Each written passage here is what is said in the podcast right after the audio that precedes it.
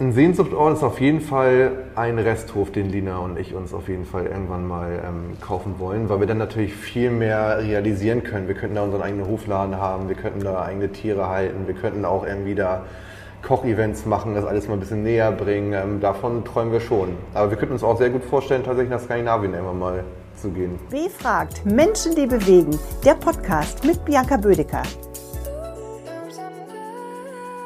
Er vermarktet online sehr erfolgreich regional und artgerecht aufgezogenes Rindfleisch, Schweinefleisch und Geflügel. Nach dem Prinzip, erst wenn ein Tier verkauft ist, wird es auch geschlachtet. Was würde er Bundeslandwirtschaftsministerin Julia Klöckner gerne mal fragen? Was auf der Welt verändern und wofür sogar nachts aufstehen? Heute bei mir zu Gast ist Hinrich Carstensen, Chef von Ein Stück Land aus dem schleswig-holsteinischen Kaihude. Hinrich Carstensen, denken Sie an die Natur, dann denken Sie an? Natürlich äh, unsere Tiere, dann äh, frische Luft, weil ich ja natürlich vom Land komme, äh, Grün und ähm, Ruhe. Ja, eigentlich, eigentlich nur positiv konnotiert bei mir. Aber Ruhe haben Sie jetzt gar nicht mehr. Geht ja jetzt so, bei Ihnen brummt das ja so richtig. Erzählen Sie mal. Ja, bei uns, ähm, also wir, uns gibt es jetzt schon seit drei Jahren.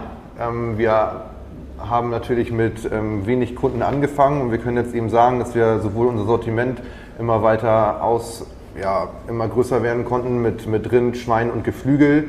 Und unsere Kundschaft ähm, hat das zu schätzen gewusst von Tag 1. Wir haben seit drei Jahren immer noch ähm, Stammkunden, die wirklich alle Monate wieder bei uns bestellen und stetig wachsend. Und jetzt können wir schon für 22 Landwirte deren Tiere vermarkten und denen eben dann auch ähm, deren sehr guten äh, Preis für die Tiere bezahlen. Erstmal haben wir mit Galloways angefangen, weil meine Eltern Galloway-Rinder züchten. So, uns war aber von vornherein klar, dass äh, nur meine Eltern nicht genug Tiere haben für steigenden Absatz. Deswegen haben wir uns sofort auf die Suche nach anderen Züchtern gemacht, auch für Galloway. Und dann haben wir gemerkt, okay, Galloways ist halt eine super, super schöne Rasse, aber es gibt natürlich auch andere Robustrinder, die das ganze Jahr auf der Weide laufen können, so wie Wage Black, Angus. Und ähm, jetzt haben wir eben auch solche Züchter, die eben auch Angus und Welsh Black züchten und die vermarkten wir auch, immer so als Spezialrasse. Dann haben wir uns auf die Suche nach einem Schweinebauern gemacht. Da haben wir jetzt einen gefunden und der züchtet halt bunte Bentheimer. Das ist eine Robustrasse. Die laufen das ganze Jahr auf der Weide bei ihm in 20er Gruppen auf 1800 Quadratmetern. Hat jedes Schwein 90 Quadratmeter Platz mit einer kleinen Hütte, die immer mit frischem Stroh bestückt ist. Sie kriegen Äpfel, können im Boden wühlen, da sind auch Rüben angepflanzt, dass sie das wieder ausgraben können, Brote. Also das ist mega schön dort äh, zu sein, das zu sehen, dass das noch möglich ist. Ja, und dann natürlich ein Geflügelbauern. Und da haben wir auch nur einen und der hält die Tiere direkt am Hof. Und was auch sehr, sehr selten heutzutage ist, dass er noch eine eigene Schlachterei am Hof hat. Sie fahren ja zu den Züchtern hin ja. und suchen sie persönlich aus. Genau. Nach welchen Kriterien wählen Sie denn die Züchter aus? Wenn das erstmal zwischenmenschlich passt und man da irgendwie ähm, gut miteinander auskommt, dann ähm, fährt man zu den Tieren oder meistens auch am selben Tag direkt, ähm, guckt dann eben, wie die gehalten werden, dann unterhält man sich und bei einen ist es eigentlich meistens so, dass sie das ganze Jahr auf der Weide laufen. Dann im Winter kriegen sie Heu oder Heulage zugefüttert, damit die eben nicht ähm, zu sehr abnehmen. Und im Winter ist es einfach so, dass das Gras nicht mehr genug ähm, Nährstoffe hat. Ähm, ja, und wenn das alles zusammenpasst, dann ähm, arbeiten wir zusammen. Nach dem Motto, wahre Qualität wächst und lebt vor der Haustür. Definitiv. Das ist Ihr, Ihr Motto, ja, Genau. nach dem Sie leben und Ja. nach dem Sie arbeiten. Ja. Mhm. Und das Besondere ist ja, Sie haben, Sie haben drei Standbeine. Sie haben einmal äh, den Hofladen, Ja, Sie haben das ein Stück Land Esszimmer und den Online-Marktplatz. Richtig. Und den Online-Marktplatz finde ich besonders interessant. das war auch die Basis sozusagen. Erzählen Sie mal davon. Das ist, man muss ja erst so viel Bestellung zusammen haben, dass es sich lohnt, ein Tier zu schlachten. Richtig. Nicht? Und dann bekommt man die Ware. Ja, so wie früher. So wie also das früher. machen meine Eltern eigentlich schon seit, äh, seit 30 Jahren, seitdem ich auf der Welt bin, seit 34 Jahren jetzt sozusagen. Ähm, also das wird noch per Hand aufgeschrieben auf einem Zettel, Familiennamen. Dann, wenn ein Tier geschlachtet werden soll, dann werden die Familien angerufen, wollt ihr jetzt ein 20-Kilo-Paket haben? Ja, wollen wir. So ein Mischpaket, wo alles einmal drin ist, vom Braten, Rouladen, Gulasch. Ähm, und dann wird das Tier geschlachtet und dann kommen am Tag X eben alle nach, zu uns nach Hause, holen ihre, ihre 20, 25 Kilo ab und dann ist das Tier vermarktet. Und das Konzept haben wir sozusagen in das digitale Zeitalter gebracht. Die ähm, Fleischpakete natürlich reduziert, weil keiner mehr 25 Kilo Fleisch einfrieren kann, sondern 6,5 Kilo und jetzt sogar noch ein bisschen ähm, drunter.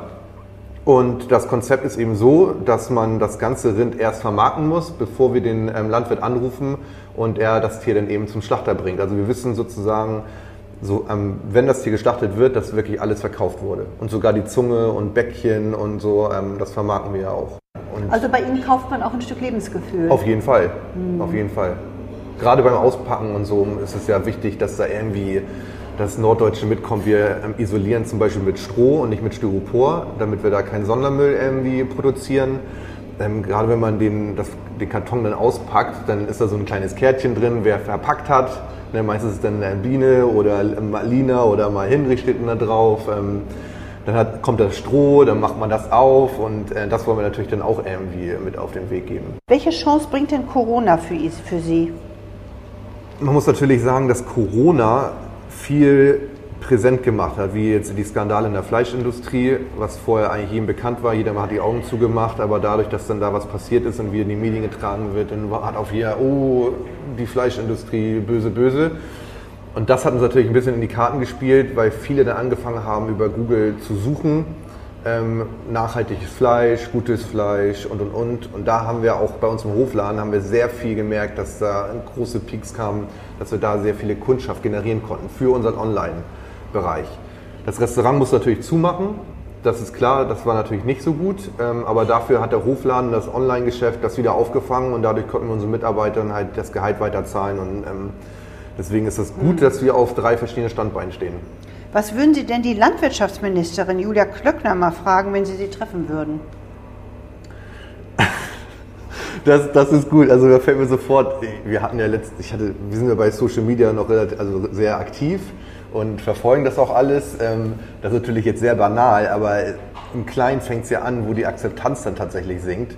Ähm, Sie war ja mit ähm, Lava, hat sie gekocht, dann haben sie eingekauft, haben Tierwohl-Label, ihr eigenes Tierwohl-Label haben sie Klasse was ist das die schlechteste? Auf jeden Fall die schlechteste Klasse eingekauft als Hackfleisch und damit dann nachher letztendlich gekocht. Und das war sowas von, also schlimmer geht's eigentlich gar nicht. Da stellt sich die, die Ministerin hin und kauft das Fleisch in der schlechtesten Güteklasse. Aber die tritt auch immer ins Fettnäpfchen, ja, oder? ständig. Und äh, so eine. Nestle? Ich, ja, Nestle auch. Äh, Da gibt es ja diverse, diverse Dinge. Ähm, ja, weiß ich nicht. Ich wüsste jetzt nicht, was Also Sie würden Sie jetzt mal fragen, warum Sie so ein schlechtes Fleisch, so eine schlechte Ja, Qualität das kaufen. auf jeden Fall. Und was würde sie antworten? Habe ich nicht Äh, meine. PR-Agentur hat das halt so eingefädelt, da habe ich, ich bin einfach nur hingegangen wahrscheinlich. Aber schlimm genug. Ja. Da muss man doch dann gerade einmal drauf gucken, was da überhaupt gemacht wird. Absolut. Das, ja, Wenn Sie was auf der Welt verändern könnten, was wäre das? wow. Bewusstsein auf jeden Fall schaffen für Lebensmittel, was ich jetzt für mich tatsächlich auch merke. Ich verzichte auf Ananas, ähm, Avocado, Wegen der Bananen. Anbaugewohnheiten. Genau, auch wegen der ganzen ähm, Logistik, die dahinter steckt. Ähm, dann geht es ja auch in Richtung Fleisch, ähm, Lachs. Ähm, man muss sich einfach mal wieder bewusst werden, woher das Lebensmittel überhaupt kommt und ob man das dann wirklich noch irgendwie essen möchte. Weil ich glaube, wenn man vieles sehen würde, deswegen viele sagen ja immer so, man müsste auch wie bei Zigaretten auf die Fleischpackung ähm, aus den Tierhalteklassen Bilder mal zeigen, dann würden, glaube ich, viele darauf verzichten. So, und das muss man sich einfach mal wieder mehr vor Augen halten, dass man mehr so abgedroschen sich das auch anhört, aber tatsächlich mehr regional kaufen sollte. Und dass es nicht immer sein muss, dass Äpfel zum Beispiel das ganze Jahr verfügbar sein müssen. So, ich war letztens ähm, im, im Supermarkt und man merkt erstmal, wie, wie abgestumpft man selbst schon ist. Da war eine, eine, eine Frau mit ihrem kleinen Sohn, wollten Äpfel kaufen und dann meinte die Mutter, ja, so, dann such dir mal Äpfel aus. Die, dann meinte sie, nee, die, die kommen aus Australien. Da dachte ich so, hä?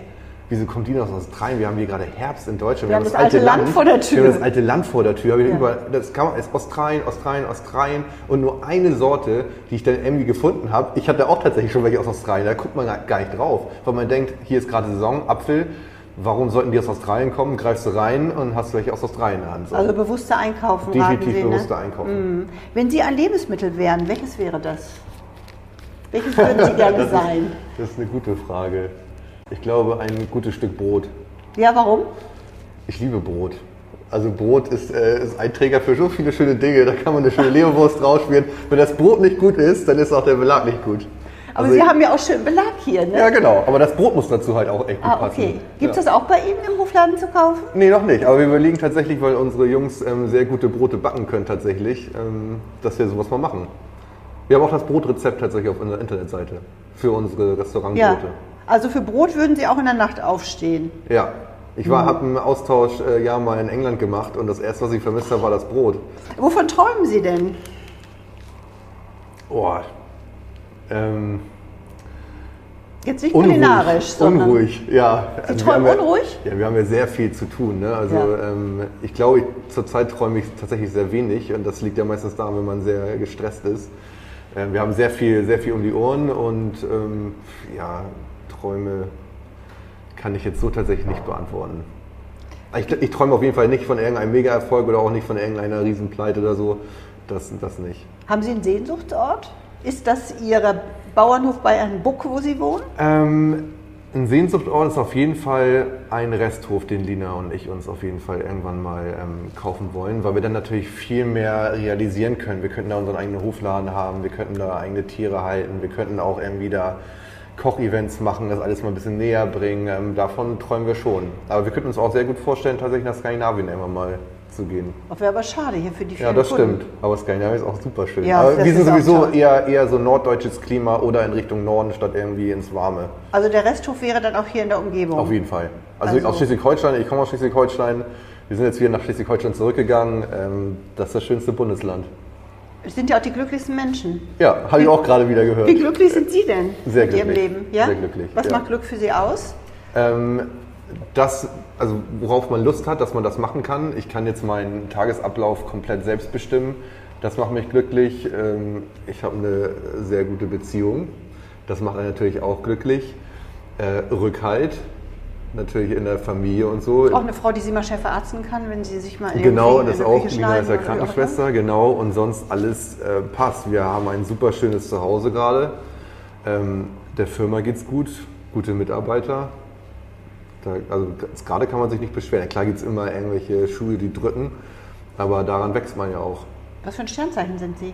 Ich bin Jungfrau tatsächlich. Oh ja, dann kriegen Sie alles immer gut geregelt. Ja, Sie sind ja ganz genau, strukturiert, ja, ne? ja. muss man sagen. Ne? Ja, Lina ist äh, Löwe. Oha. Das, ähm, ja, Ja, deswegen das- crasht das vielleicht auch ab und zu. Da ist ordentlich was los bei den Löwen. Genau, aber die kämpfen, die kriegen auch Ja, alles. aber ich bin knapp an Löwe vorbei. Ich habe am 24. August. ja gut, dann sind Sie schon ein bisschen ähnlich vielleicht. Genau, Ne? richtig. Ähm, warten Sie, letzte Frage noch. Gibt es eine Philosophie, die Sie durchs Leben trägt? Irgendwas, so ein Leitspruch? Ähm, was, wir, was wir auch immer, wir werden ja viel gefragt, was wir die anderen Startups mit auf den Weg geben und so. Ähm, und da sagen wir eigentlich immer, und das ist ja sozusagen die eigene Philosophie, dass man äh, sich selbst treu bleiben sollte auf jeden Fall und äh, nicht von seinem Weg abkommen sollte. Auch, auch wenn das Geld links und rechts irgendwie liegt, so, dann sollte man erstmal seinen Weg verfolgen und dann wird man auch irgendwann dafür belohnt. Vielleicht mit dem Resthof. Genau. Das war Befragt Menschen, die bewegen. Lust auf mehr Geschichten? Die gibt's jetzt auf puraprimavera.com. Bleibt mutig, coraggio ragazzi.